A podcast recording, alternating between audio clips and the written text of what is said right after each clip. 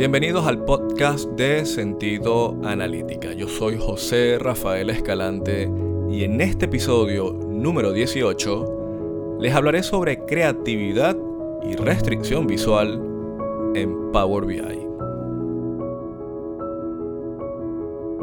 Y como de costumbre, los invito a visitar la página web de sentidoanalítica.com. Allí, en la sección del blog, podrán encontrar artículos de interés relacionados a la creación de modelos analíticos y recuerden suscribirse. Así reciben todos los domingos el nuevo contenido. En esta ocasión vamos a profundizar un poco en el estado del arte, lo que ofrece Power BI en la capa de visualización o en pocas palabras, lo que nos permite lograr visualmente. Comencemos con el primer punto siendo la búsqueda de respuestas con arrastrar y soltar, el clicky, draggy, droppy, el agarrar un elemento en la parte derecha del canvas, en donde están ubicadas las tablas, arrastrar un valor categórico, digamos una ciudad, un producto, un elemento nominal u ordinal, y luego colocar otro cuantitativo, la cantidad de unidades vendidas, toneladas procesadas, para que rápidamente se visualice, se renderice un gráfico de barras, una serie de tiempo, una torta o pie chart, un árbol, cualquier objeto visual nativo de Power BI que rápidamente nos permita conocer cómo es que esos datos están siendo estructurados y de qué forma nosotros queremos lograr que se comporten. Sin embargo, no toda respuesta se alcanza de esa forma, porque el programa en su propio estado del arte, tal y como lo decía anteriormente, tiene sus restricciones. Todavía la capa de visualización en Power BI le falta bastante para lograr lo que en otros programas, si vemos lo que se hace en la acera del vecino, se alcanza hoy en día. Así que no todo se alcanza, no todo se logra simplemente arrastrando y soltando, sino que se necesitan eh, otros medios o alternativas que se tienen. No es que no se tengan, se tienen. Pero ¿cuál es el costo de ellas, por ejemplo? La opción número uno es irnos al App Source que nos permite descargar objetos visuales personalizados que en muchos casos no se encuentran de forma nativa y Microsoft de forma gratuita nos permite entonces esas limitaciones actuales del programa descargar algo de forma gratuita y utilizarlo. Esto no está exento en muchos casos de tener que hacer algún proceso de modelado previo porque los objetos visuales requieren de que los datos estén bajo cierta estructura tabular. Existen otras opciones más especializadas en las cuales desde ese mismo App Source se alcanzan objetos visuales, por ejemplo, los que se descargan o que se conocen como de Zebra BI, este desarrollador que enfoca todo su desarrollo basándose en los estándares ICBS, que son estándares de visualización para la presentación de datos a nivel de negocio. Hay uno nuevo que se conoce como InfoRiver, que prácticamente es una hoja de Excel dentro de Power BI. Es algo súper interesante, pero son de paga. Hay que pagar por ellos. ¿Qué quiere decir esto? De que si hay alternativas gratuitas y pagas, y hay otras que de forma recurrente o por todos estos años se han utilizando siendo, por ejemplo R, ggplot2nr o Seaboard, Matplotlib en Python. Claro, ellos tienen unas limitantes que son estáticos, no corresponden al cross-filtering como uno piensa, no tiene tooltips, no renderizan en la página web de forma gratuita, no todos los... Em, eh, no todos los scripts renderizan igualmente, es decir, hay, hay, hay restricciones, ¿no? Y en otros casos podemos lograrlo con los objetos visuales nativos, pero se necesita crear lo que yo le llamo el modelo spaghetti de self-service o de autoservicio, que funciona cuando uno quiere, por ejemplo, de que un gráfico o una serie de tiempo, cada elemento de forma individual se comporte visualmente, colores, saturación, tamaños, a partir de un selector externo, pero entonces tendrías que crear unas métricas aparte, un selector aparte, una tabla aparte, para que solamente ese objeto visual se comporte como uno quiere o como uno ve sobre todos los postulados actuales, investigaciones y prácticas de la industria de la visualización de datos. ¿Por qué le llamo espagueti? Porque eso sirve si el archivo es, de usted, lo administra usted y se lo envía a un par de personas. Eso sirve muy bien de esa forma. Los escenarios de autoservicio, que es la mayoría al fin y al cabo, el self-service, más allá de lo que implicaría que usted ejecute eso, porque en muchos casos puede ser bastante intrincado, porque no está nativo en el programa.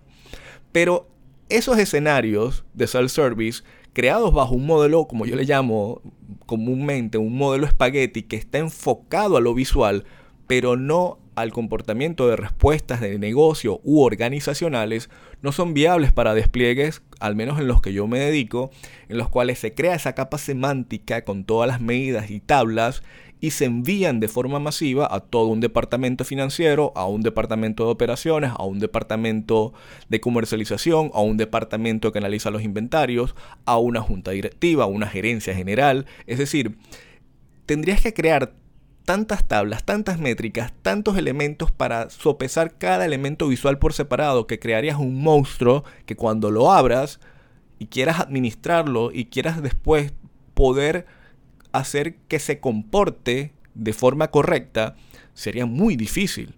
Entonces, son modelos que hay que diferenciar lo que es visual con lo que es, digámoslo así, empresarial. Es, es complejo, es una línea muy delgada que hay que tener cuidado con esas decisiones.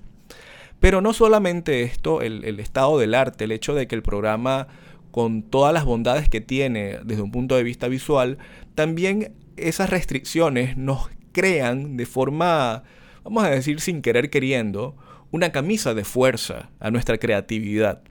Porque si no tenemos algo visual de forma nativa, la gran mayoría de los usuarios no van a estar modificando ciertas cosas para lograr un solo comportamiento, sino que logran lo que tienen de forma nativa. Recordemos de que no todos son analistas.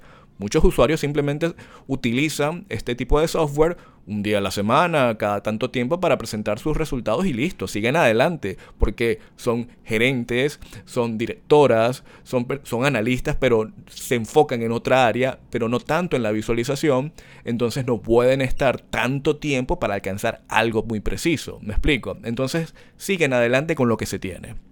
Pero eso nos crean lamentablemente una camisa de fuerza a la creatividad porque el mismo programa, al menos en este caso estamos hablando de Power BI, es lo que nos puede ofrecer.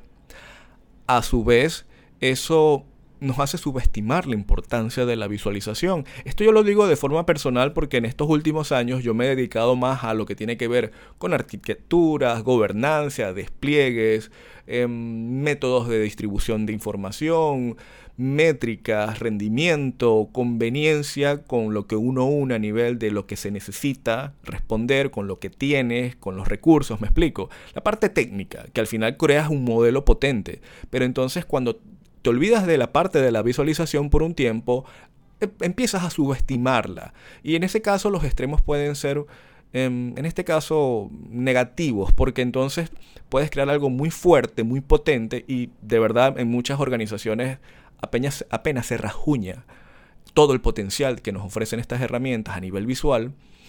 Y mucha gente consume las cosas a nivel de tablas, ¿no? Matrices, datos crudos y, duros y puros. Decir de que vamos a, enfocarnos en algo muy, muy visual con toda la potencia es algo que creo que todavía estamos apenas masticándolo, estamos entendiéndolo, ¿no? Con la masificación de estas herramientas de análisis y visualización de datos.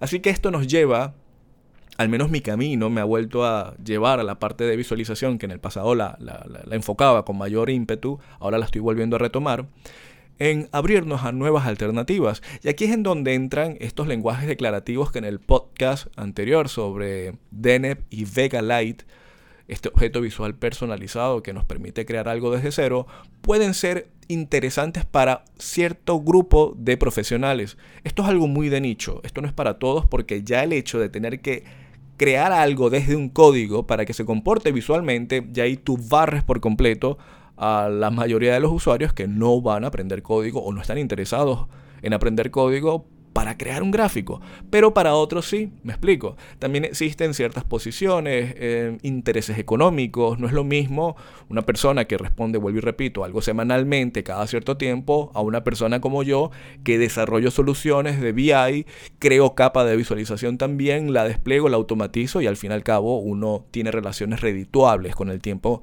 a nivel de ese ciclo de vida del modelo analítico. Es algo diferente, ¿no? Se entiende.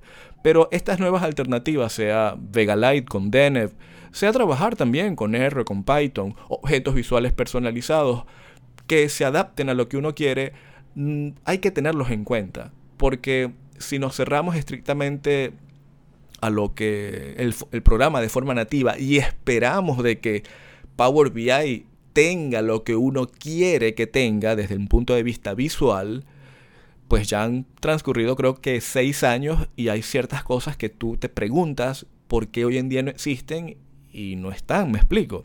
Así que esto a mí me ha abierto el, horizonte a nivel de creatividad, el hecho de, de poder entonces enfocar cierta parte de esta ejecución profesional en la creación de soluciones analíticas y delegar una parte de la visualización que sé que se puede crear con algo muy al dente, muy preciso, siempre es interesante.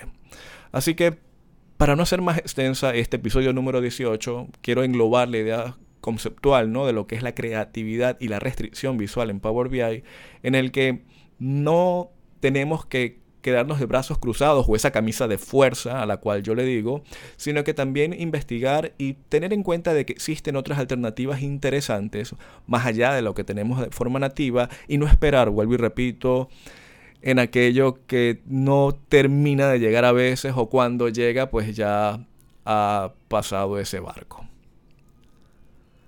Con esto llegamos al final del episodio número 18 aquí en Sentido Analítica Podcast, Creatividad y Restricción Visual en Power BI. Yo soy José Rafael Escalante. Nos vemos en la próxima.